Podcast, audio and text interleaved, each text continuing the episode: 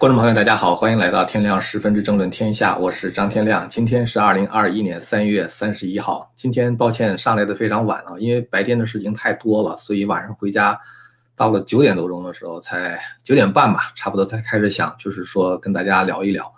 呃，今天呢想跟大家说一说新自媒体的事情哈。这个想法呢其实是这个来自于大纪元时报的一个报道。呃，这个报道里边说呢，就是这个 Mike Lindo，大家知道这个人就是那个非常著名的枕头哥，是吧？他说他呢正在开发一个新的自媒体平台，就是这个 New Social Media Platform。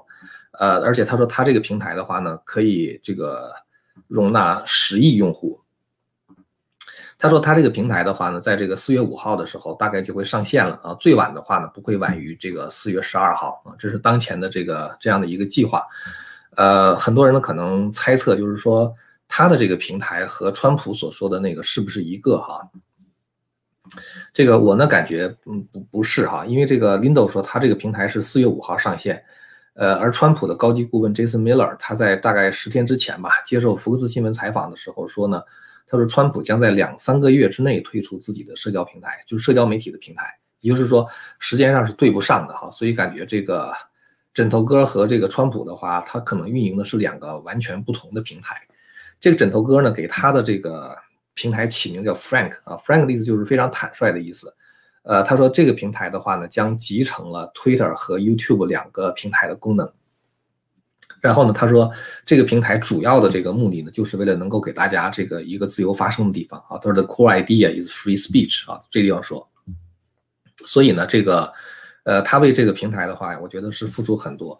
呃，我不知道这个人到底有多有钱哈，我估计可能是个 billionaire，但可能也就是几亿，或者是是大概也就是这个数量级的这个富翁是吧？我们知道做这个社交媒体其实特别烧钱的。然后呢，他在这个接受大纪元和新唐人采访的时候，他就讲，他说其实呢，他做这个目的就是做这个媒体的目的不是为了赚钱，他说他呢已经把他所有的钱全给投进去了啊，他就是为了能够让大家有这么一个自由发声的地方。呃，有一些人估计的话，他这个媒体上线之后，大概可能很快就会有超过一千万人用他的这个平台了。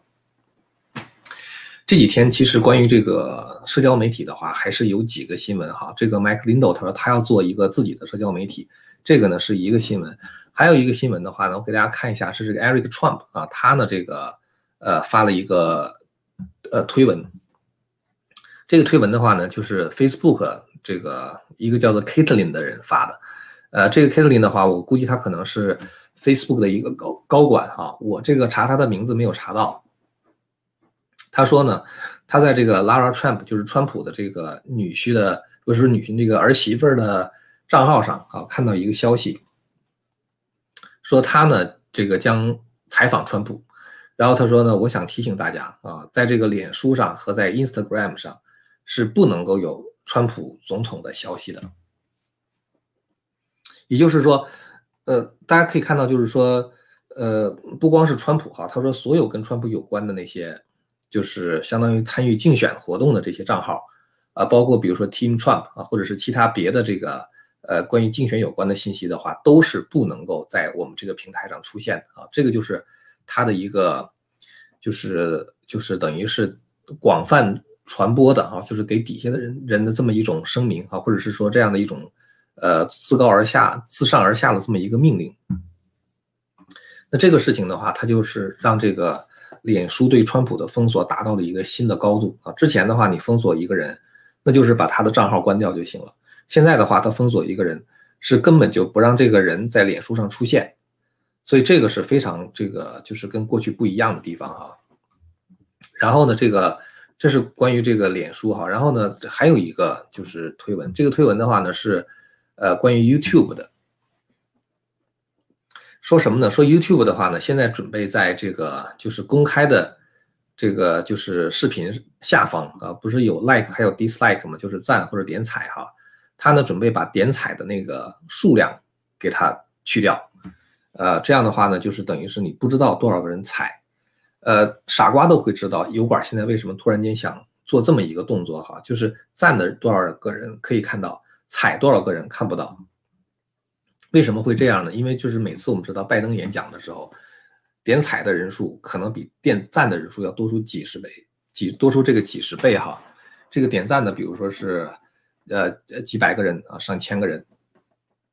点彩的话，可能是几万个人啊。所以说，这个其实按照主流媒体的说法呢，这个拜登是八千万选民是吧？至少点赞的数不应该比点彩的人少太多是吧？就是这一下差十几倍，实在是有点太说不过去了。所以油管呢，为了替拜登掩盖，就可能会通过这样的一种政策是吧？这就是大家看到这个油管也好啊，包括这个呃脸书也好哈，现在就是在这个呃向左的这个方向滑的是越来越远了哈。这最近这几个月哈，就是从这个一月二十号之后，呃，可能我们这些油管上做自媒体的人都是比较辛苦，呃，流量基本上是被砍掉了百分之八十啊，而且是呢被大量的退订。我今天呢，在我的这个脸书上，我登了一个东西啊，我实际上想让大家看一下，就是说这个数这个情况有多么的。呃，就是奇怪哈，从这个年初的时候开始，从一月一号到这个三月三十号吧，就整整一个季度的时间，大家可以看到我这个频道哈，这个，呃，现在呢，这个 sorry，但抱歉哈，这个现在有点这个还要需要 log in 才行哈，呃。这个点赞的数量呢，是大概点彩的数量，不是点赞的数量和点彩的数量，就是说，实际上就是像在这样的一个频道上，就是退就是被退订的这个数量呢是非常非常多的。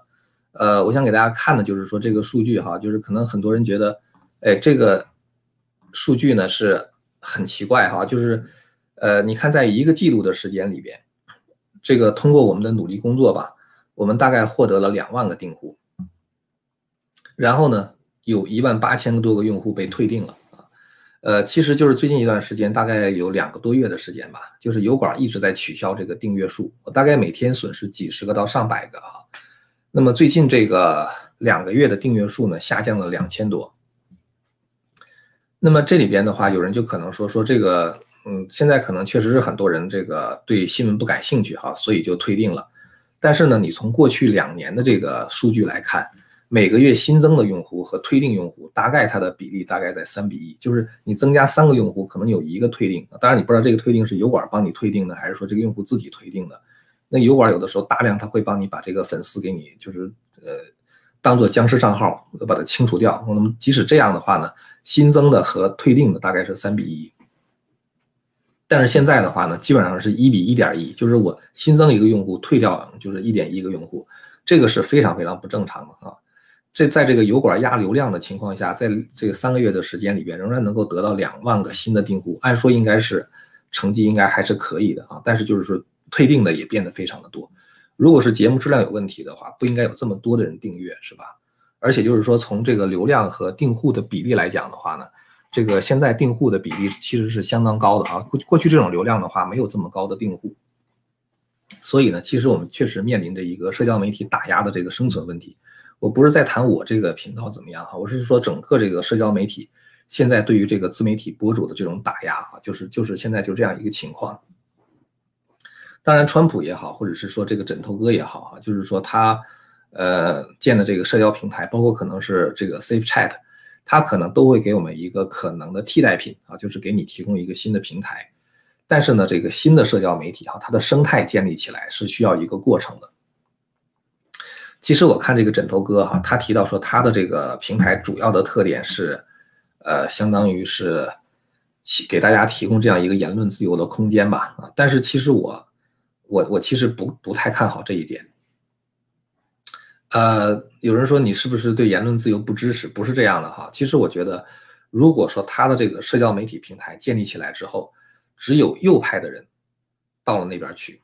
啊，为了寻求言论自由，跑到那个地方去可以畅所欲言，那么他这个社交媒体平台的话就没有太大的意义，因为呢，这种平台变成了一个同温层抱团取暖、相互安慰的这么一个场所。其实我们需要的不是这样的一个东西，我们真正希望的是不同思想之间的碰撞和交流。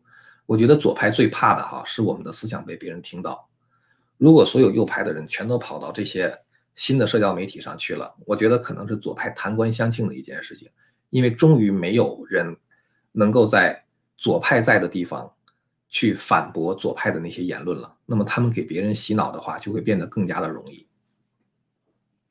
所以我觉得呢，就是说，呃，不同思想之间的碰撞交流，这是一个非常可贵的这么一个平台哈。哪怕是在这个 YouTube 上，或者是说在 Twitter 上，在脸书上，呃，因为有恰恰是因为有不同观点的人存在，恰恰是因为我们觉得他们的观点非常的就是荒谬，那么出于对他们的善意呢，我们愿意把我们的这个正确的思想跟他们去交流。我觉得这是一个，这是这个平台存在的价值所在，是吧？所以呢，我想说的就是，这就是为什么有人问我说，那你为什么不就是说建自己建一个网站或者怎么样去发表你的声音？我们发出声音的目的的话，不是被别人听到吗？更希望听到我们声音的，就是我们希望听到我们声音的人，更希望他们是那些跟我们持不同看法的人。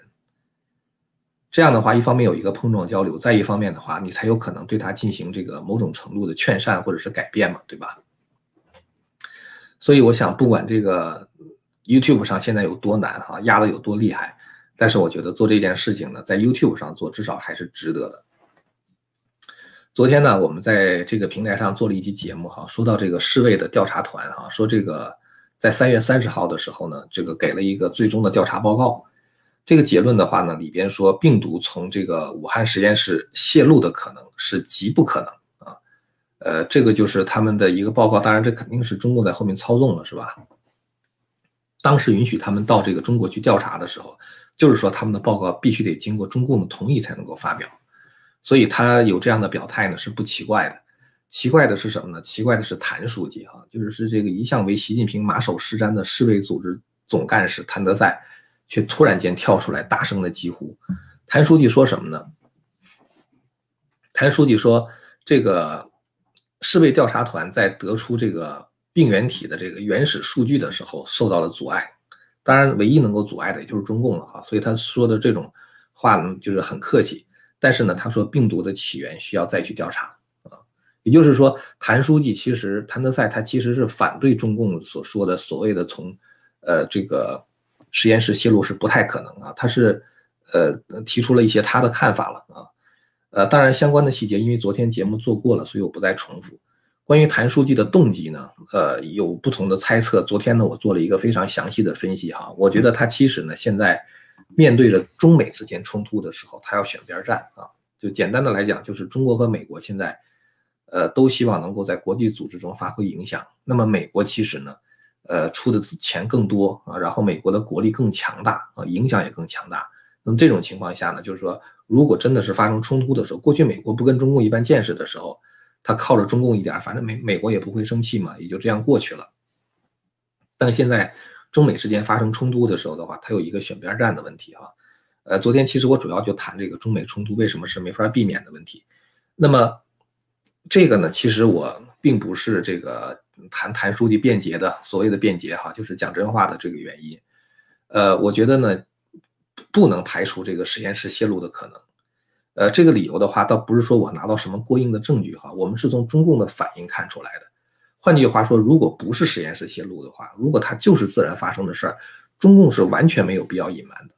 那你就查去嘛，对吧？这是在这个华南海鲜市场啊，或者说什么穿山甲啊，或者说什么蝙蝠是吧？你们只管去查好了是吧？你们能够查到病毒的源头，会有助于你们开发出更有效的疫苗。这样的话，其实对中共也没有没有害处，对吧？所以我觉得呢，恰恰是因为可能是来自于实验室，所以中共才拼命的掩盖。大家觉得这个逻辑是不是就这样的，对吧？那么别人不知道病毒的来源，中共自己是不可能不知道的啊，他一定知道是来自于哪里。呃，当然我不认为这是人工放毒哈，否则的话，习近平不会自己都没有解药呢，没有疫苗呢就放毒啊，好歹自己得把这个疫苗开发的差不多了是吧？到时候一放毒，哎，大家。都这个被撂倒了啊，然后说我有疫苗，你们都来求我吧啊！如果这样的话，倒是逻辑上比较说得通哈，说是人工放毒，所以我觉得呢，就是泄露的可能性是非常大的。当然，这个泄露到底是天然的病毒，还是中共在做一些病毒实验什么之类的，这咱们现在拿不到证据的话，咱不能这么乱讲哈。但是中共一定是有泄露的这个责任的，而且还有就是中共有掩盖病毒的这个、这个、这个，当时爆发这个瘟疫的时候，中共有掩盖的这个责任，是吧？所以呢，这个大家看到现在世卫组织哈，现在竟然很认真的在追查病毒来源的问题啊？为什么呢？就是因为这种病毒它是 RNA 病毒啊，RNA 病毒呢，它的这个呃就是变异是很快的啊。也许疫苗做出来现在是有效啊，但是过一段时间病毒一变异之后的话，这个疫苗就无效了啊。这个就像是你打这个流感疫苗一样，呃，今年打流感疫疫苗了，可能是没没得流感，那明年流感疫苗就不管用了啊。就同样的疫苗你打过之后不管用啊，那是因为这个病毒已经变异了嘛，是吧？我是借着谭德赛这个事儿讲一个什么问题呢？就是发现问题、认识问题，然后呢才能解决问题啊。呃，我说这件事儿呢，还是因为我想回到就是大家现在对社会的看法啊。我看这个油管上也有人给我留言，包括在脸书上也有人给我留言，而是一种嘲笑的口气了啊，就是说，哎呀，你太看重了这个什么了？你怎么知道这不是这个大家主动退订的呢？凭什么说是油管打压的呢？然后就说大家呢现在对这个社会已经。就是就是完全绝望了啊，所以不看新闻了。但不看新闻是不看新闻，你也没有必要退订是吧？你就不看就完了嘛，对吧？有人说呢，就是自从川普离开白宫之后，自己的热情耗尽了啊，所以不再关心新闻了。但我这个我是可以理解的哈。但是我觉得一天两天这样可以啊，一周两周这样也可以。但是呢，我们不能总是这样。大家可能听说一句话哈，其实我挺想跟大家说一下的。这句话我觉得。它是一个很重要的一个看待这个社会的方法。呃，明末清初有一个大思想家，大家知道顾炎武哈，这个人很有名啊，就是这个，呃，像他和黄宗羲啊，就是当时有那么一批人吧，就是明末的一些大的这个思想家。他呢讲了这样一句话啊，他说有亡国有亡天下，呃，亡国与亡天下西变啊，就是亡国和亡天下有什么不一样呢？他说异姓改号谓之亡国啊，比如说周取代了。商啊，或者是比如说汉取代了秦，这个呢就叫做异姓改号啊，它只是一个政治方面的东西啊，就是这个这个相当于发生了变革。那么在这种情况下的话呢，跟我们是没有关系的啊。他说，因为保国的这事儿哈，就是保住这个江山社稷，其君其臣肉食者谋之，那是那些有地位的人啊，处在那个位置上的人。他们来想怎么能够保住他的江山社稷，这跟这事跟我们没关系。所以亡国呢跟我们没关系，但是亡天下跟我们每一个人都有关。什么叫做亡天下呢？他说容易仁义充塞，而至于率兽食人啊，这就是亡天下。也就是说呢，社会道德整体的沦丧啊，人都不像人的样子啊，变成像野兽一样。那么这种情况下呢，也就是说人类社会就会不存在了。啊，他就不是说异性改号，说这个这个这个当政的人换了一个人啊，从奥巴马换成了川普啊，或者说从川普换成了拜登，这是属于亡国啊。那么亡天下的话呢，就是说是这个仁仁义冲塞，率兽食人啊，就当这个人的道德败坏的时候，这就是要亡天下了。所以顾炎武说：“保天下者，匹夫之剑，与有则焉而已啊。”就是说。哪怕是一个普通人啊，你也有义务站出来啊，保护这个人类的道德啊，来捍卫人类的这种价值观。这就是亡国和亡天下的区别。那大家想想，我们现在所面临的是一个什么样的情况呢？对吧？我们现在面临的是亡国呢，还是亡天下呢？我觉得现在真的是面临着一个，我们看看现在的美国哈，真的道德堕落到了仁义从冲塞。而至于率兽食人的地步了，就是说，就是已经到了亡天下的地步了。这个时候，我觉得作为有良知的人，他也是不能做事的啊。我以前曾经说过，我为什么反对 Q 理论，因为他给我们画了一个超级英雄的大饼啊，然后告诉我们说，你们什么都别做了啊，等着超级英雄来拯救你们。但是呢，超级英雄没出现，坏人却变得越来越猖獗了。所以呢，其实我觉得越是难的时候，咱们现在这个真正持有保守理念的人，可能觉得相当的艰难啊。就包括我看到，我这个每天恨不得每天做节目啊，努力的去讲这些事儿，然后就眼看着就是这个油管的流量被压的砍掉百分之八十啊，然后这个订户数变得越来越少。但是我觉得越是难的时候，越是我们需要坚持的时候啊。我觉得有三件事情，是我们一定要坚持。我觉得有三件事情是我们一定要坚持的。一件事情的话呢，就是持续关注和了解事态的发展，积极的想应该采取什么行动来避免亡天下啊。就是我们现在所面临的这个问题啊，我们不能够就是闭目塞听，我们就就不看啊，就觉得清静啊，这个这个绝对不是一个解决问题的方案。刚才我提到说那个谭德赛或者世卫组织，他们为什么要追查病毒的来源，就是因为你只有发现问题，你才能够找到解决问题的方案。如果你连问题都不知道，你天天死就是闭上眼睛不去看，你连问题都不知道的话，当然就也就谈不上去解决这个问题，是吧？你这问题不解决的话，这个亡天下的威胁就会一直在啊，甚至可能这个问题会变得越来越严重。所以第一点的话，我觉得我们还是要持续的关注现在正在发生的事情。第二件事情的话呢，我觉得就是一定要加强自身的学习啊，包括各种技能的掌握和各种知识的积累。呃，人类的这种黑暗哈，我觉得它也是有一个治乱循环啊，这个黑暗终将会过去，人类的道德要回升，文明要重建。呃。那么还是需要知识和技能的，特别是现在，其实你也需要知识和技能，想办法来突破那些高科技公司的封锁，是吧？再有一个的话，就是你需要这样的知识和思考能力去识破那些左派的谎言。所以我觉得第二件事情一定要加强自身的学习啊，这这是在任何一个情况下学习永远都是没错的啊，这是我觉得我们可以做的第二件事情。第三件事情，我觉得是最重要的啊。最重要的话，就是在这个乱世，仍然能够时刻的加强自己的道德修为，绝不能跟邪恶同流合污。有的时候啊，就是这个国家已经变成这个样子了，或者说这个社会已经变成这个样子了，很多人他会慢慢的就麻木了。就是第一次看到这个邪恶的时候，义愤填膺啊，看多了之后的话，已经把它当成一个常态了啊，甚至可能会跟他同流合污，就是默认或者是接受了邪恶的存在。我觉得这个是。绝不能做的。你要是避免这一步的话，想避免到这一个步走到这一步的话，那唯一的一个方法啊，就是加强个人的道德修为啊。所以我觉得道德修为是我们可以做的，这个是我们自己可以做的。第二个就是说要学习知识和技能，然后的话要持续关注现在发生的事情，然后积极的行动。呃，我其实今天并没有特别多想跟大家就是说讲的那个新闻哈，但是就是从这个最近这两天有几个关于。这个社交媒体的新闻哈，我就引出我这样的一番想法，算是跟大家聊聊天儿哈。最后的话呢，想跟大家看一下这个麦克蓬佩奥他发的一个推文啊，给大家看一眼。蓬佩奥说什么呢？蓬佩奥说，他说现在左派的话呢，在继续他们这种就是就是毫无怜悯的对美国的攻击哈，对美国这个立国原则的攻击。他说，但是我们可以把他们停下来啊，我们可以阻止他们，怎么办呢？他说，从你们的。School board 做起，就是从这个教育做起，然后呢，从你们本地的这个事务哈做起啊，就是从 City Council 做起，然后呢，说要加入本地的一个委员会啊，就是参与这个社区的这个这个决策，然后的话呢，这个就是多多参与这个社区的工作哈。他说这句话我特别的同意。他说我们必须所有的人都做好我们自己的工作啊，这样的话我们才能够把美国的价值保护好。呃，其实这件事情在川普当时离任的时候，一月二十号当天晚上，我做节目的时候，我就提到了这个。当然，我那个节目因为做的不像推文，推文的话，它只能说一个原则性的问题。一月二十号的时候，我就在说一些我们下面具体可以做的工作啊，就是大概四个方面吧，如果没记错的话。